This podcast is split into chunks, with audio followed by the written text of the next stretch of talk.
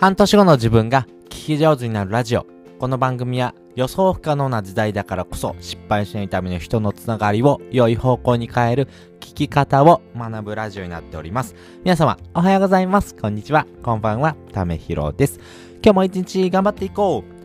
うということで今回はですね、皆さん引き寄せの法則ってご存知ですか？ね、えっ、ー、と、普段生きてる中でですね、えー、何かいいことが起こってくる人や物やお金がですね、あなたに近寄ってくるという法則なんですけども、これを手に入れるですね、3つのコツっていうのがあります。まあ、年末年始というとこがありますんで、皆さん大掃除とかもされると思うので、その時にですね、えー、活用してほしいポイントをですね、3つに絞ってですね、お話ししたいなと思いますんで、あなたのですね、運勢を上げていく、そしてこれからの人生をですね、より良くしていくためにですね、まずはですね、こういったところからですね、チャレンジしてみるというところのですね、お話をしたいなと思います。まあ、それによってですね、えー、自分自身のですね、考え方、そしてですね、えー、行動っていうのもですね、変わっていく可能性がですね、非常に強いと思いますんで、ぜひですね、参考にしてみてください。その方法3つお話ししておきます。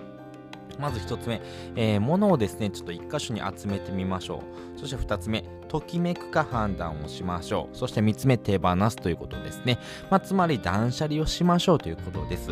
この断捨離というところはですね、結構大事で、あの、物とかがですね、えー、溢れてる。特に情報とかもそうなんですけども、やっぱりそういうものがですね、溢れている世の中です。その中でもですね、自分が欲しいものとかですね、必要なものをですね、必要以上にですね、手元に置いておくっていう人がいます。私もそうなんですけども、でもですね、それってですね、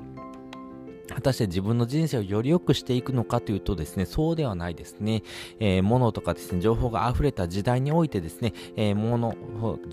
情報のですね、遮断をしていく。まあ、要はそこをですね、絞っていくんですね。自分が今必要とする情報とかですね、必要とするものをですね、えー、近くに置いといてですね、そうではないもの、まあ、使わないものはですね、どんどんどんどんですね、捨てていくということがですね、大事になっていきます。まあ、手放すというところですね。やっぱり手放すっていうのはですね、結構難しい人結構いますよね。ああ、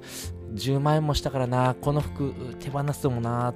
て思うんですけども、やっぱり手放すということはですね、今あなたがですね、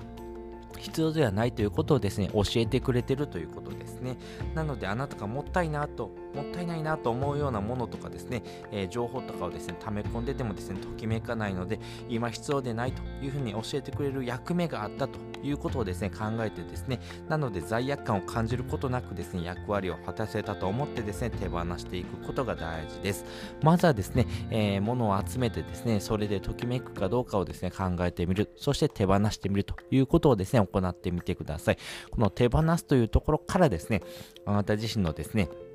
えー、やっていくことがですね、始まっていきますし、手放すことで、えー、手元に残ったものがですね、あなたの思い入れが強いもの、そしてですね、あなた自身がですね、今必要としているものになりますんで、まあ、そういったものをですね、手元に置いておくとですね、なぜこれをですね、今自分が必要としているのかなっていうふうにですね、考えるということにつながっていきます。なので、ときめくというところからですね、えー、考えるというような思考にですね、どんどんどんどん移り変わっていきますんで、物が減って、情報が減ることによってですね、えー、物の現在地、そして、えー、物の住所ですね、えー、情報の住所なんかもですね、整理されていきますんで、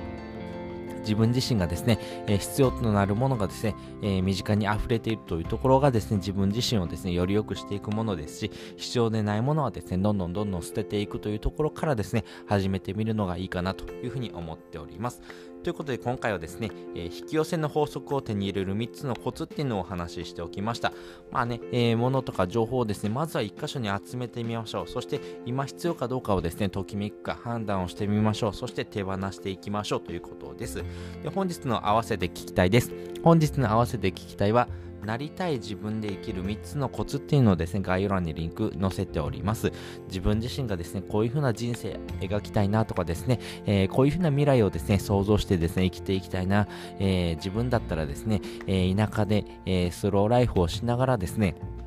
ネットビジネスでですね、お金を稼いでいく、まあ自分のですね、必要な生活費をですね、ネットでですね、1日3時間ぐらい働いてですね、稼いでいけるような、そういうような未来をですね、描いていきたいな、そして家族の時間をですね、大切にできるようなですね、